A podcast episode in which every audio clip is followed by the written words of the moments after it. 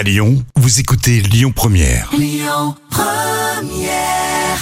Première, l'invité politique du samedi avec Lyon Positif. Frédéric Duval. Bonjour à toutes et à tous, je suis heureux de vous retrouver pour euh, cette émission L'invité politique le samedi de 11h à midi sur Lyon Première. Et on est avec Véronique Deschamps. Bonjour Madame le maire. Bonjour. Vous êtes le maire de La Mulatière et par ailleurs conseillère régionale et on va partir à la découverte de votre commune. Et on en parlait en préparant cette émission. C'est vrai que c'est pas forcément une commune qu'on identifie, c'est une commune qu'on traverse, qu'on connaît pas, mais il y a, il y a plein de choses très intéressantes à découvrir. On va parler de tout ça. Et comme vous le savez, on commence aussi par une question d'actualité. Alors, euh, avec euh, l'hiver, avec euh, Noël qui approche, on a un marronnier. On a régulièrement quelques soucis de neige. Les Lyonnais s'en sont aperçus. Euh, Au-delà de ces soucis de neige, parce qu'on peut rien pour la météo. En revanche, il y a une polémique un peu qui est née, euh, peut-être j'allais dire comme chaque année, mais peut-être un peu plus que d'habitude, sur la manière dont ça a été traité à la fois par, par les services peut-être de la métropole dont ça dépend, et puis par la réaction du président Bruno Bernard qui a expliqué qu'en gros il avait fait le maximum, mais il disait aussi peut-être que le sel c'est pas très bien. Enfin bref, comment est-ce que vous vous avez vécu cet épisode neigeux, cette problématique autour des transports, et qu'est-ce que vous avez pu faire vous d'ailleurs à, à votre place? Alors nous, on a l'habitude parce qu'on habite, euh, on vit sur une colline, donc euh, régulièrement les bus ne montent plus. Maintenant, ils n'essayent même plus de monter. Hein. Les bus sont à l'arrêt et, les habitants se débrouillent. Euh, ils essayent de trouver le tramway ou le métro en y allant à pied. Ceci dit, il paraît que c'était une belle pagaille et que effectivement le président de la métropole a pris un peu à la légère cette pagaille, d'où une réaction des, des opposants à la métropole. Voilà, nous. Le, le problème de- du déneigement, c'est que chacun doit faire sa part. Les trottoirs doivent être euh, déneigés par les riverains, les services municipaux doivent être déneigés, enfin les accès aux services municipaux doivent être déneigés par la commune. Et hier, j'ai eu des félicitations des euh, commerçants du marché parce que euh, le mardi, il se trouve qu'il y a le marché et que la place, quand ils sont arrivés très très tôt, vers euh, 6 heures du matin, la place était totalement nettoyée. Nettoyer. Ça, Donc- a été bien anticipé à la mairie de la Mulatière du coup. Ah mais il y a un plan neige euh, qui marche. D'accord. Mm. Et qu'est-ce que vous en pensez effectivement Parce que quand le président, euh, pour se défendre sans doute, euh, même si on comprend bien qu'il n'est pas responsable de ce qui se passe, explique que c'était un épisode un peu plus fort que prévu, qu'ils avaient anticipé en fonction du bulletin, etc. Quand on dit c'est un peu à la légère, est-ce que d'ailleurs ça, ça rejaillit sur une période où en ce moment les les problématiques liées au transport, à la mobilité, le métro fonctionne moins bien. Est-ce que tout ça, c'est aussi quelque chose qui, qui vous agace un peu, ou vous dites bah, peut-être qu'ils n'ont pas pris la mesure exacte de ce qu'on attend d'eux sur ces sujets? Je pense que les écologistes, effectivement, sont plus focalisés sur leurs idées euh, euh, qui, qui- dont ils ne ve- veulent pas discuter et qui ils prennent pas suffisamment la vie de la population. Ils se mettent pas à la place des gens. Ils, savent- enfin, euh, Vous avez l'impression que c'est un peu hors sol ou un peu c'est un peu idéologique hors sol et c'est un peu idéologique, mais euh, ils dialoguent pas suffisamment avec euh, le- le- le terrain. Alors c'est vrai d'ailleurs que c'était une, une question qui avait fait un peu polémique et les nombreux élus euh, qu'on qu'on reçoit ici nous le disent, euh, notamment dans la concertation et dans la manière dont tout ça est organisé, puisque euh, à la métropole, il y a euh, de moins en moins euh, de maires qui sont représentés. Vous, vous avez failli être élu au conseil métropolitaine, mais vous ne l'êtes pas. Et effectivement, en tant que maire, est-ce que vous vous sentez suffisamment euh, considéré ou entendu euh, sur les problématiques qui dépendent de la métropole et elles sont de plus en plus nombreuses? Non, il n'y a pas beaucoup de dialogue. Il n'y a pas beaucoup de dialogue avec les élus. Et après, euh, non, ils avancent avec un bulldozer sur leur projet. Alors, euh, bon. euh, ça, les habitants viennent vous en parler un peu. Est-ce qu'ils comprennent, les habitants d'ailleurs, ce qui dépend de vous, j'allais dire en tant que maire, ou ce qui dépend de la métropole, ou parfois ils s'interrogent C'est difficile. C'est un, sujet qui est encore difficile. Et pourtant, à chaque élection, on refait beaucoup de pédagogie. Mais à chaque élection, le, le- le mode de scrutin change. Change. Donc, c'est quand même pour compliqué. recommencer à chaque Ouais. fois. Donc euh, voilà, là euh, le, le mode de scrutin, le nouveau, a été également mis en cause et il y a eu un rapport du Sénat récemment. Euh, ce rapport du Sénat dit qu'il faut aligner les métropolitaines sur les départementales et non pas sur les municipales pour bien dissocier les deux. C'est pas idiot, mais du coup, va j'espère qu'on va peu. pas avoir les écologistes deux années de plus. C'est un des risques possibles, enfin ça dépend suivant là où on se place. Alors vous êtes une élue euh, j'allais dire, c'est votre premier mandat de maire, mais vous êtes une élue de longue date, puisque votre premier mandat date de 1995, c'est ça? Absolument, oui. J'étais conseillère municipale. Comment est-ce qu'on devient élu euh, à la Mulatière? Est-ce que c'était une terre d'adoption? Est-ce que vous êtes euh, du coin? Comment est-ce qu'on arrive tout d'un coup à s'engager? Non, moi je suis pas, je suis pas du coin, je suis dijonnaise et je suis venue à Lyon pour euh, mes études, mais euh, euh, oui, j'habite la Mulatière depuis 1983 et je, j'ai je me suis vraiment attachée à cet endroit. D'accord. Et après la Mulatière, c'est une petite commune, donc quand on quand on vit un peu dans sa commune, qu'on fréquente euh, des, des, animations, quand on a des enfants, forcément. Euh, on participe un peu aux associations. Forcément. donc euh, ça m'a fait connaître euh, les élus de l'époque, et puis voilà. Et puis ça m'a plu, ça m'a beaucoup plu de participer à, la vie de la commune, de partager ça. Qu'est-ce qui vous intéresse d'ailleurs dans le c'est-à-dire la fonction ou le mandat de maire. On sait que on reparlera un peu de tous vos projets, de vos actions. C'est pas forcément simple, mais dans le mandat, comment vous définiriez le, quotidien d'un élu? Alors le mandat de maire, c'est passionnant parce que ça permet de toucher à tout. Euh, aussi bien euh, des sujets techniques que des problématiques humaines et, on touche à tout euh, aux finances, au social, à la culture évidemment et, ça permet de, enfin moi je trouve que c'est très épanouissant. D'avoir l'impression peut-être de, faciliter le, le, quotidien de vos habitants, mais c'est pas un peu aussi peut-être parfois frustrant quand on n'a pas toutes les solutions parce que les on le sait, hein, les, administrés viennent voir le maire un peu quand c'est difficile, quand il y a une demande. On sait qu'on peut pas tout résoudre, mais comment est-ce que vous gérez ces frustrations? Est-ce que l'écoute, c'est pas d'abord quelque chose qui est peut-être fondamental Alors déjà, je, je rencontre beaucoup d'habitants et j'aime beaucoup ça. Et l'intérêt d'être maire dans une petite commune à taille humaine, c'est qu'il n'y a pas d'intermédiaire avec euh, la population. On est vraiment en prise directe avec euh, le terrain, avec euh, les habitants. J'en croise beaucoup. Alors hier, par exemple, j'ai un peu marché parce que je voulais pas prendre ma voiture dans la neige. Eh bien, j'étais stupéfaite parce que tout le monde me croise et m'appelle Madame le maire ou Madame Deschamps. Je les reconnais même pas. Et bon, je suis contente. on est content de se dire bonjour bah et, ils vous connaissent et ils vous reconnaissent. Après, souvent avec les bonnets, les écharpes et les masques, c'est pas toujours simple de reconnaître tout le monde. Non, mais, je veux dire que c'est une vraie joie de, de, se sentir. de, se, saluer comme ça dans la rue.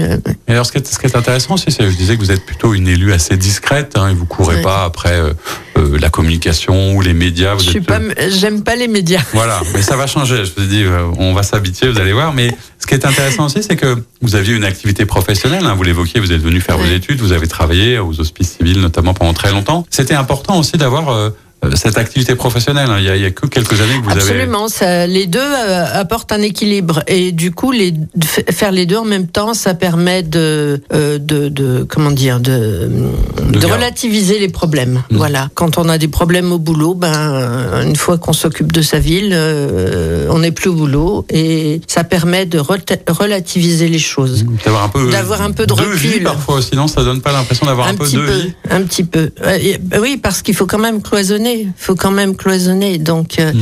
c'est pas toujours facile, mais euh, ça apporte euh, un bon équilibre, je trouve. il y a beaucoup d'élus d'ailleurs qui nous disent que quand ils avaient fait ce choix, hein, c'est aussi de montrer que peut-être le, mandat ou la fonction de maire, c'est quelque chose de provisoire en fait, dans l'absolu, qui n'est pas en soi un métier, mais garder un contact avec la réalité du travail de la, du quotidien peut-être des usagers, des administrés, c'est aussi ça qui, qui ben, euh, c'est ça qui est pas facile quand, quand on constitue une équipe municipale, c'est que il faut avoir des gens qui soient bien ancrés dans le dans le présent, dans la réalité, et pour autant euh, qu'il faut que les élus aient de la disponibilité. Donc c'est pas toujours facile à gérer. Moi j'avais un travail où j'avais la chance de gérer mon temps de manière presque autonome, euh, parce que j'avais la confiance de ma hiérarchie et que j'avais une équipe euh, sur laquelle je pouvais compter. Donc ça, c'était génial. Euh, voilà, et ça m'a permis d'assurer les deux missions, ma mission professionnelle et ma mission d'élu. Aujourd'hui, vous êtes maire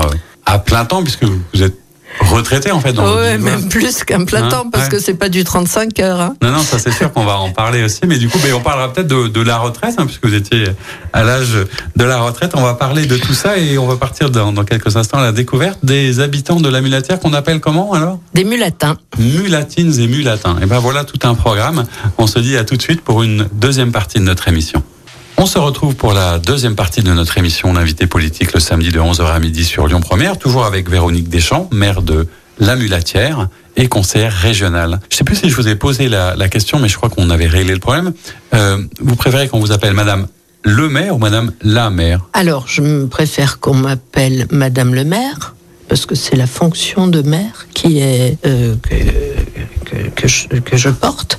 Mais par contre, mais par contre, euh, je m'en fiche. euh, Vous dites bien comme vous voulez. Je me fâcherai pas pour ça. Euh, Mais c'est que vous mettez euh, pas contre- d'engagement féministe particulier dans la non, j'ai de... pas d'engagement féministe parce que pour moi tout, tout est naturel. Donc euh, Oui. je milite pas, je ne suis pas une féministe militante. Voilà. Mais par contre, je, euh, je, je suis très admirative des femmes. Et d'ailleurs, on a beaucoup féminisé dans la commune. C'était pas voulu au départ, hein, bien sûr, hein, mais euh, on a beaucoup renouvelé par des femmes. Que ce soit la police, que ce soit euh, la directrice générale, euh, euh, il y a la directrice du centre social. je n'y suis pour rien, mais c'est un, c'est une belle réussite cette féminisation autour de nous.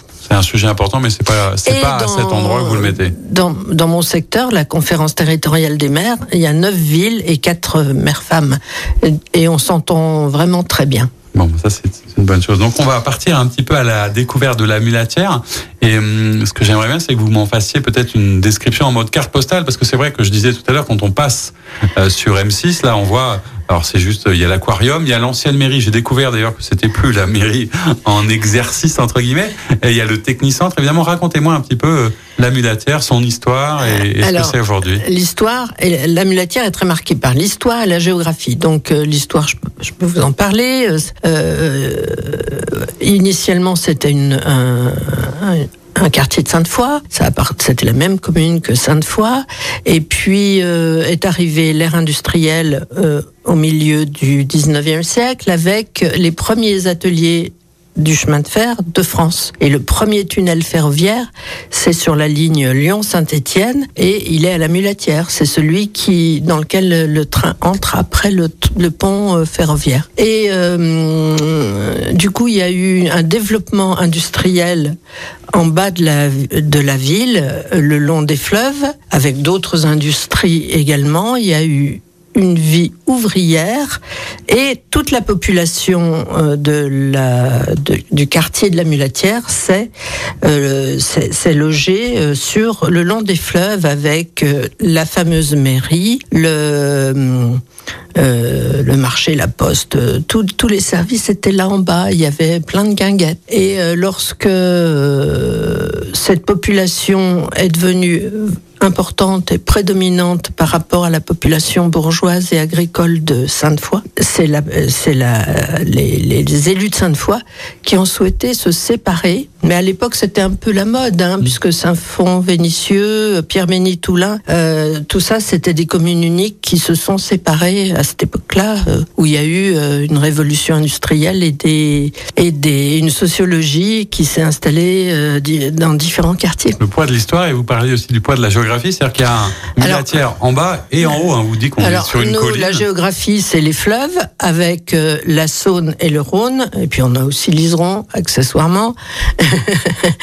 et. Et, euh, et cette balme qui s'effrite, euh, ce qu'on appelle la balme, c'est du lyonnais, hein, mais euh, ce coteau qui s'effrite régulièrement. Alors, on va toucher du bois, ça fait 12 ans que c'est pas tombé, mais avant, euh, ça tombait tous les 5 ans. Donc, euh, ça, ça, ça tombe, mais euh, ça ne tombe plus sur la voie publique. C'est bien, c'est une bonne nouvelle. C'est une bonne nouvelle Pour parce revenir que de nouveau chez en- vous, c'est de mieux. 2009 à 2011, le quai Jean-Jacques Rousseau a été fermé. Euh, bon, on a quand même survécu, mais euh, ça continue à tomber dans les propriétés privées parfois, mais voilà. Et donc, ce qui implique que beaucoup de, de, cette, de cet endroit n'est pas constructible et qu'on a gardé notre côté naturel. Si vous regardez les vues aériennes, c'est très vert. Donc, on a une, on a une commune euh, qui est très verte parce qu'on a aussi des espaces publics verts, mais on a beaucoup aussi d'espaces privés euh, qui sont assez naturels. Donc, du coup, vous avez pris de la hauteur parce que je disais que l'ancienne mairie n'est plus la vraie mairie, mais il y a une vingtaine d'années, vous êtes euh, monté en hauteur. Il y a encore d'ailleurs des gens euh, qui se trompent et qui viennent soit pour des mariages, soit pour des livraisons dans l'ancienne mairie. Alors ça, c'était vrai quand il n'y avait pas les outils de navigation. Maintenant, tout le monde a sur son smartphone euh, des outils de navigation, donc ils se, se trompent moins. Mais c'est vrai qu'avant, on était obligé de flécher la mairie, l'église, le cimetière à chaque carrefour. Maintenant, on pourrait s'en abstenir. voilà. Les gens ont intégré tout ça. Alors, on parlait un peu de on va revenir sur les grands projets, mais je parlais aussi un peu de l'identité. C'est pas forcément simple de trouver, j'allais dire, sa place ou son identité quand on est comme ça un peu encastré, euh, tout proche de Lyon, euh, qu'on est un ancien quartier 2. Comment est-ce que vous avez travaillé sur, ce sujet? Et je crois d'ailleurs que vous avez des, des avancées en termes de communication et d'identité graphique même pour votre commune. Alors, l'identité, oui, c'est important, d'autant qu'on est une petite coincée dans les grandes et que du coup, euh, on a besoin d'exister encore plus que d'autres. Et euh, donc euh, beaucoup de beaucoup de nouveaux arrivants ou beaucoup de Lyonnais ne savent pas que la Mulatière c'est une commune, mmh. c'est une ville. Beaucoup pensent que c'est un quartier de Lyon. voilà. Euh, donc euh, on a on a effectivement retravaillé sur l'identité de la commune et euh, c'est un peu la nouveauté du moment, c'est qu'on sort une nouvelle charte graphique avec un nouveau logo et une nouvelle baseline. baseline vous allez annoncer officiellement. Jargon, oui, mais c'est un slogan. Mais c'est bien de nous le raconter un peu comme ça en avance pour vos 6500 habitants, hein, c'est ça aujourd'hui. Donc, euh, c'était quoi la, philosophie vers laquelle vous allez aller hein? Vous gardez le scoop pour les vœux, mais en gros, vous allez aller vers quoi pour raconter cette nouvelle identité? Alors, euh, euh, visuellement, tout le monde connaît le pont de la Mulatière parce que c'est le pont de la maintenant c'est le pont de la M7. Euh, on sort du tunnel de Frouvière. Tous les Français euh, qui partent en vacances euh, passent là et identifient bien ce fameux pont de la Mulatière, qui est le pont ferroviaire et qui bizarrement a une forme de M. Donc on a on a repris cette forme de M dans notre nouveau logo et ça a été surajouté à euh, des, les voûtes qui sont les voûtes de la, du coteau au-dessus du quai Jean-Jacques Rousseau, parce que quand le quai Jean-Jacques Rousseau, vous voyez où c'est? Mhm. Le long de la Saône, a été fait, avant c'était un chemin de halage euh, où les, les, chevaux tractaient les bateaux sur la Saône, et ce chemin de halage c'était euh, c'était euh, ni fait ni à faire quoi. C'était toujours des ornières, de, de la boue. Les, les riches propriétaires s'en plaignaient tout le temps. Et il y a eu ce, ce quai qui a été fait, qui maintenant est tout beau, tout rectiligne, depuis 180 euh, ans. Euh, bientôt, oui. Non, si. Alors euh, voilà et, vous avez repris un peu des, éléments identifiants de la collectivité. donc du coup il a fallu faire des murs de soutènement avec ces voûtes. Vous voyez ce que je veux hmm, dire pour soutenir la, la, colline. Et on a repris cette forme de, de voûte qui d'ailleurs se retrouve aussi au Technicentre avec quelques halles du début du 19, du 20e, du début du 20e, avec cette forme d'arche. C'est intéressant de, euh, repartir un peu de l'histoire, de la géographie, etc., pour inventer une nouvelle identité, avec l'idée derrière de raconter quoi que, que votre commune, c'est un peu comme une bonne surprise. Hein. On, parfois, on disait que c'est assez inattendu, mais une fois qu'on a découvert, on, il s'y passe des choses, c'est ça? Absolument. Absolument, les nouveaux arrivants nous le disent. Euh, tiens, on, s'attendait pas à ça. Et elle est, elle est, c'est pour ça qu'elle est très attachante. Alors, quand vous êtes arrivé en 2020 et que vous êtes devenu maire, hein, évidemment, vous aviez un projet pour pour votre ville. Quelle était l'envie euh, Qu'est-ce que vous vouliez faire de cette commune? Je crois que les priorités tournaient autour euh, de l'urbanisme. Et puis, on va parler évidemment du. C'est sûr que les priorités tournent autour de l'urbanisme parce que depuis 20 ans, on, veut reconstruire une centralité de ville puisque, comme je vous l'ai expliqué, la ville autrefois était en bas, que l'autoroute à l'époque, dans les années 60, a complètement déstructuré ça. Donc la ville a été obligée de monter sur le plateau, sur la colline. Et tous les services sont montés mais euh, il n'y a toujours pas de centre-ville parce que euh, il n'y a pas de commerce. Le commerce à l'époque, dans les années 60, était en pied d'immeuble, euh, ce qui ne correspond plus à la à la façon de vivre des, des, des Français. Donc maintenant, nous n'avons pas de, il n'a pas vécu, il vivote, mais euh, maintenant nous n'avons pas de centralité de notre ville. Donc on a un projet d'urbanisme euh, qui est initié depuis maintenant plus de dix ans, qui est à la fois de d'améliorer la qualité de l'habitat et à la fois de recréer une centralité de ville sur le plateau autour de la mairie. Euh, voilà, ce double objectif, on y tient, sauf que jusque-là, on a travaillé euh, avec des partenaires parce que c'est des gros projets qu'on a du mal à mener seul, évidemment, sachant que en plus la, métropole a la compétence de tout ce qui est euh, voirie. Et donc, on ne peut pas intervenir euh, là-dessus. On est obligé de travailler avec eux sur certains aspects. Et, on est obligé de travailler aussi avec le bailleur social, le principal bailleur social de la ville. Tout ça fait que ben, ça avance lentement, c'est lourd. Alors on a décidé, en plus notre projet a été stoppé par la métropole au moment du projet du téléphérique. Donc on a décidé de prendre nous les choses en main. Et on, on a pris les services d'un cabinet d'urbanistes pour nous aider à concevoir, parce qu'on n'a pas ce type de professionnel dans l'équipe. Hein, nous, on n'a pas, pas des compétences aussi pointues que ça.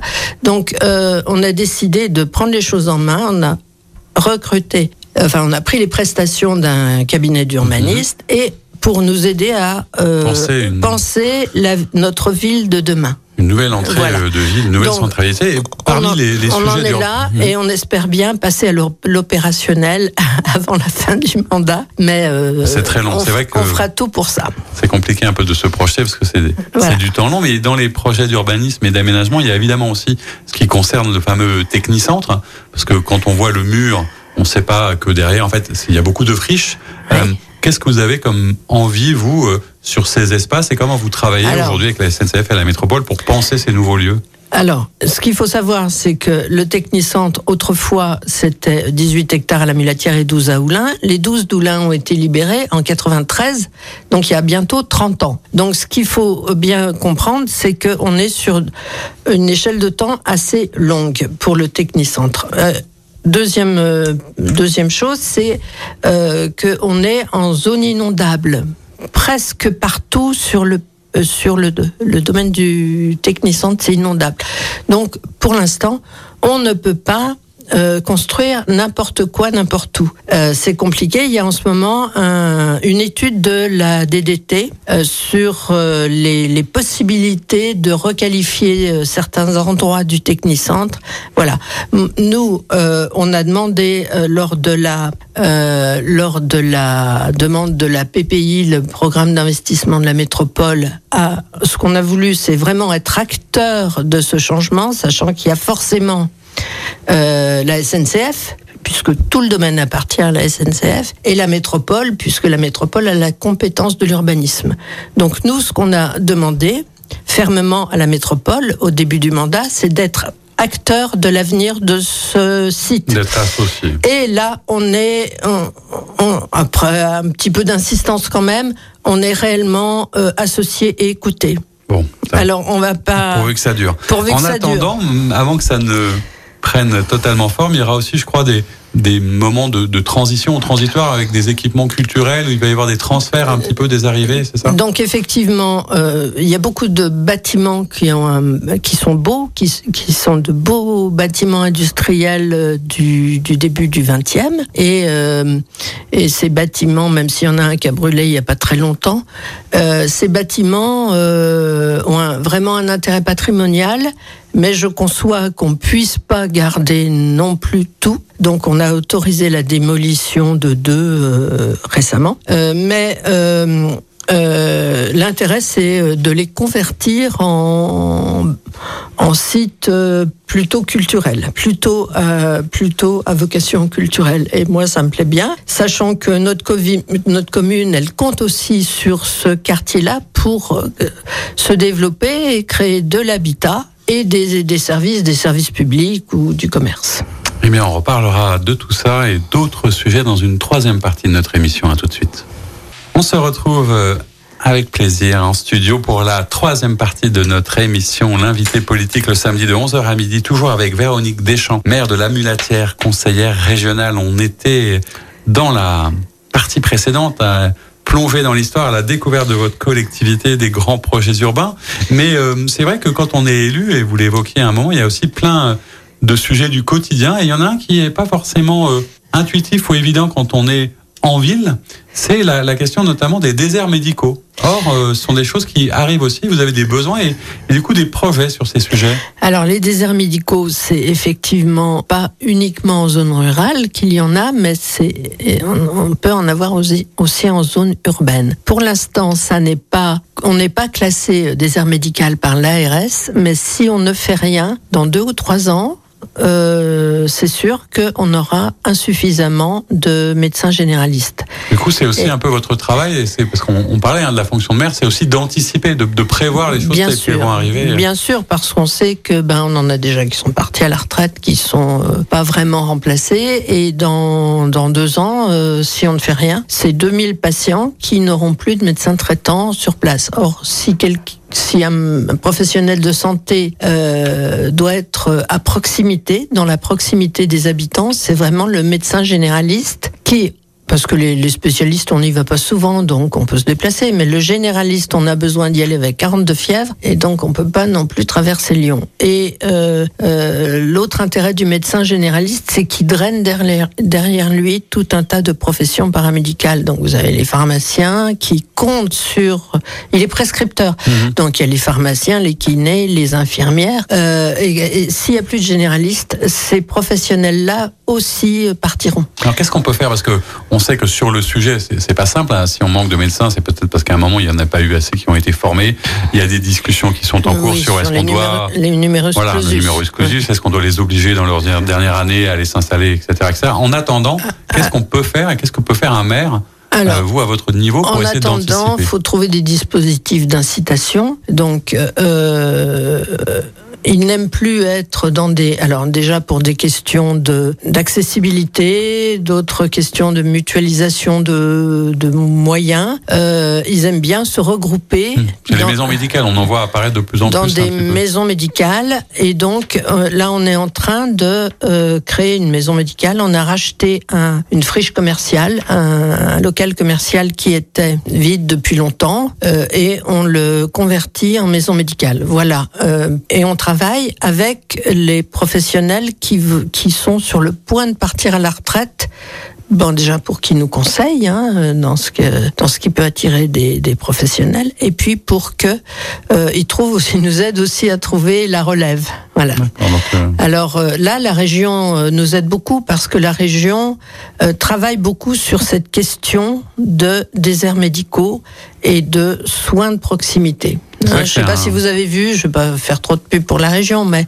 Ah, vous êtes conseiller régional, donc j'allais vous poser des questions. Aussi, la région lutte contre la fermeture de services d'urgence dans des hôpitaux, euh, des, des, CH, quoi, des, hôpitaux en zone rurale, comme l'hôpital d'Ambert. Euh, la région euh, aide à l'équipement euh, d'IRM dans tel ou tel petit hôpital.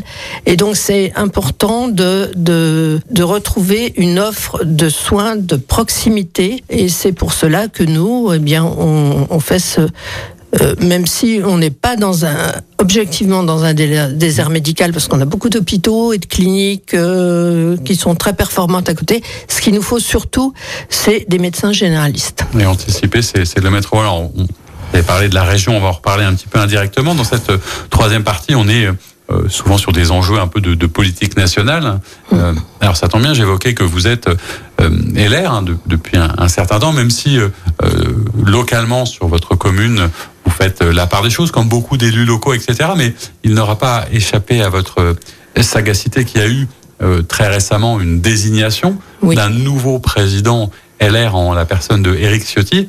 Moi, j'avais deux questions. D'abord, est-ce que c'est important pour le parti auquel vous appartenez d'avoir un nouveau président pour continuer d'exister parce qu'on peut s'interroger un peu quand on regarde le paysage. Est-ce que la droite existe toujours? Est-ce que la gauche existe toujours? Euh, est-ce que c'était important? Et est-ce que le fait d'avoir Éric Ciotti comme président c'est quelque chose qui vous convient et qui représente ce à quoi vous croyez? Oui bon ça, ça me paraît essentiel d'avoir un vrai chef.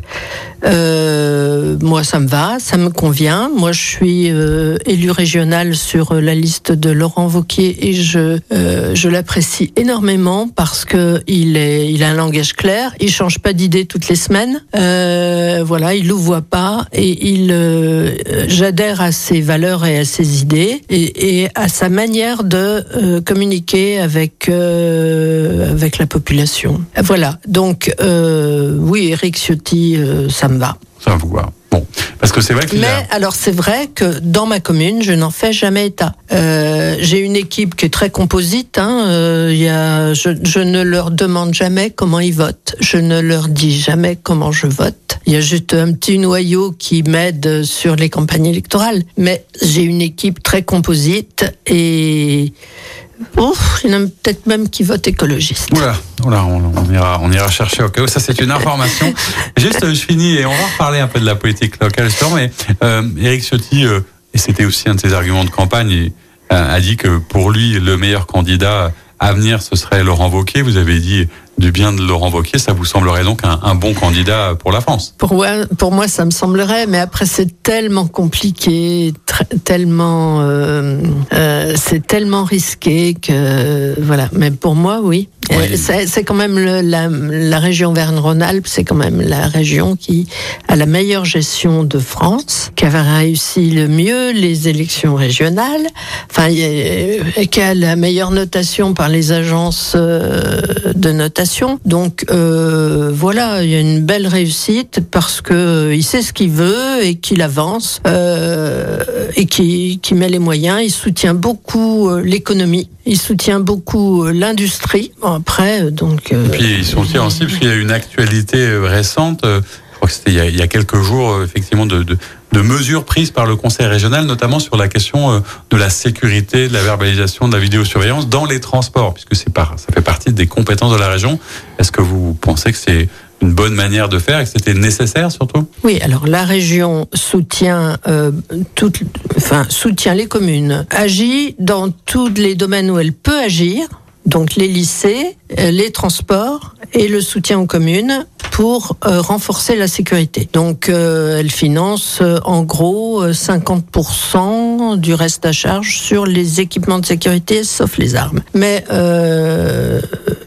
oui, je trouve ça bien. Moi, j'en profite dans la commune. Euh, je fais, euh, j'installe des caméras ouais. petit à petit parce que je trouve que le, les, le Big Bang dans la sécurité, c'est pas forcément la meilleure méthode. Donc, c'est progressif. Euh, ça veut dire qu'aussi, comme dans une commune comme la vôtre, alors qui est certes qui touche un Lyon et qui fait partie de la métropole, mais de 6500 habitants, il y a aussi euh, des enjeux sur euh, au moins la sécurité et la tranquillité publique. Ah ben oui, beaucoup, beaucoup, beaucoup, oui, beaucoup. Après, on n'a pas, c'est pas Chicago, c'est pas. Voilà. Mais, mais ça veut dire que c'est une demande, vous le sentez C'est une demande de, de, la, population. de la, population. Ben, tout le monde voudrait une caméra devant sa porte, mais c'est pas comme ça que ça marche. Mais oui, euh, oui, oui, c'est un enjeu. Il y a quand même, il y a quand même euh, des vo quelques voitures qui brûlent, mais il y a aussi euh, quelques cambriolages. Cette année, ça, c'était pas trop mal, mais.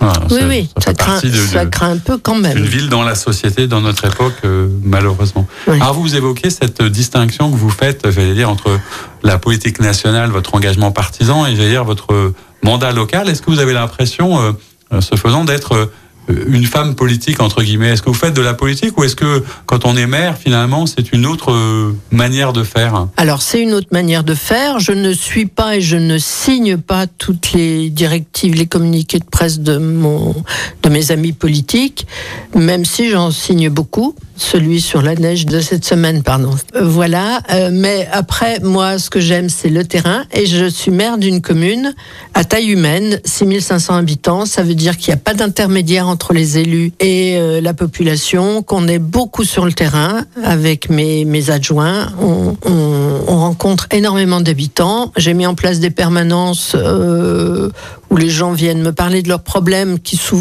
souvent sont pas des problèmes du ressort de la commune, mais plutôt des bailleurs ou. Vous êtes une porte d'entrée pour les habitants pour essayer de d'écouter et de régler un certain nombre de. J'écoute beaucoup. Est-ce que vous avez l'impression d'ailleurs Et ça, que... ça m'aide quand même à prendre des décisions. Hein. Mmh. Euh, après, ce que disent les habitants, euh, c'est prioritaire. Hein. Bien sûr, mais alors justement, c'est par rapport à ça. Et pour faire le lien peut-être entre le local et le national, je, discute souvent de ce sujet avec les élus qui viennent nous voir.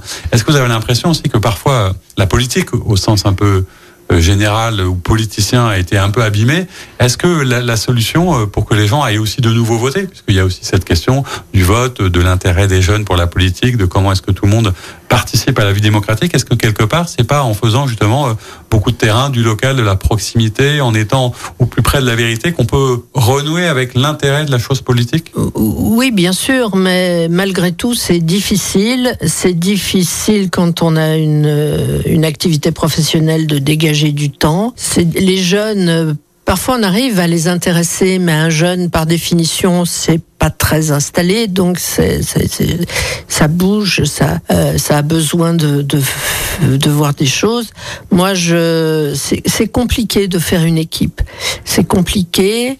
De mobiliser, d'engager. Est-ce que vous avez l'impression que depuis que vous êtes élu, ça a changé? C'est-à-dire oui. que l'importance de la politique, le oui. sens de l'autorité, de l'engagement, tout ça, ça a un peu bouvé. Pas forcément dans le bon sens, si j'entends bien. Pas forcément dans. C'est beaucoup plus complexe. Alors, évidemment, nous, on enchaîne en plus la crise du Covid sur la crise de l'énergie et puis euh, sur tous les autres problèmes, les crises financières, parce que euh, il y a aussi un gros problème budgétaire mmh. et qui nous enlève notre autonomie. Hein. Donc, euh, oui, c'est compliqué. Sobriété euh, énergétique, on en parlait aussi, euh, et c'est dans l'air du temps, juste par rapport à à la fête des Lumières hein, qui nous a occupé il, il y a, quelques jours. Est-ce que vous, euh, vous avez mis en place dans votre commune des illuminations? Est-ce que vous y avez fait attention cette année? Est-ce que ce sera un peu plus sobre que d'habitude? Alors on fait toujours attention, toujours attention, et c'est pas vu qu'on est à 5 minutes de Lyon que les, les habitants euh, il leur, faut voient... pas, il leur faut pas longtemps pour euh, aller à Saint-Jean ou, ou Place Bellecour. Oui, c'est pas euh, là-dessus que vous avez investi le plus. C'est pas là-dessus, ni voilà, on n'investit pas dans des trucs prestigieux. Nous, on est euh, dans, no, on est simple. On Sobriété, est simple, chaleureux. C'est un petit peu euh, notre façon d'être. Euh, donc, euh, oui, il y a des illuminations. Maintenant, c'est complètement LED et on évite aussi de faire des, des choses qui, qui nous. On fait au maximum en interne parce que quand il faut aller installer des, euh, des, ouais. des éléments lumineux en haut des, des, ça coûte cher. des mâts d'éclairage, ça nous coûte cher parce qu'on est obligé de prendre un prestataire avec une nacelle qu'on n'a pas dans la commune. Voilà. Sobriété qui rime aussi avec, euh, alors j'allais dire le dimanche, puisque demain c'est dimanche, on est déjà presque au bout de cette émission, parce qu'on a été bavard et c'est tant mieux. On se quitte euh, souvent en musique et vous avez choisi... Quel extrait musical pour euh, qu'on se quitte ensemble Alors j'ai choisi la Marseillaise. C'est un drôle de choix, c'est ça, mais une version particulière. Alors j'ai choisi la Marseillaise parce que c'est vrai que je suis très patriote et que euh, j'ai du mal à écouter une Marseillaise sans avoir le gosier noué. Mais euh, là, c'est la version de Django Reinhardt et Stéphane Grappelli, donc qui est plus gai, qui est plus dansante, qui est plus, plus sautante et inattendue. Comme, comme, la ville. Comme la mulatière. Eh ben, merci beaucoup, Madame le maire, d'avoir été avec nous. On se quitte. C'était la dernière émission de l'année. On vous souhaite à toutes et à tous de très belles fêtes de fin d'année en famille. Euh, et puis, on vous retrouve avec grand plaisir en 2023 dans cette émission qui reste une des seules où on donne autant la parole aux élus aussi longtemps. Donc, pourvu que ça dure en 2023, merci beaucoup de votre fidélité et à l'année prochaine. C'était l'invité politique du samedi sur Lyon Première, en partenariat avec Immédia Positif, le web média qui rend visible l'essentiel. Retrouvez tous les invités politiques en podcast sur lyonpremière.fr et sur immédiapositif.fr. Écoutez votre radio Lyon Première en direct sur l'application Lyon Première, lyonpremière.fr et bien sûr à Lyon sur 90.2 FM et en DAB+. Lyon Première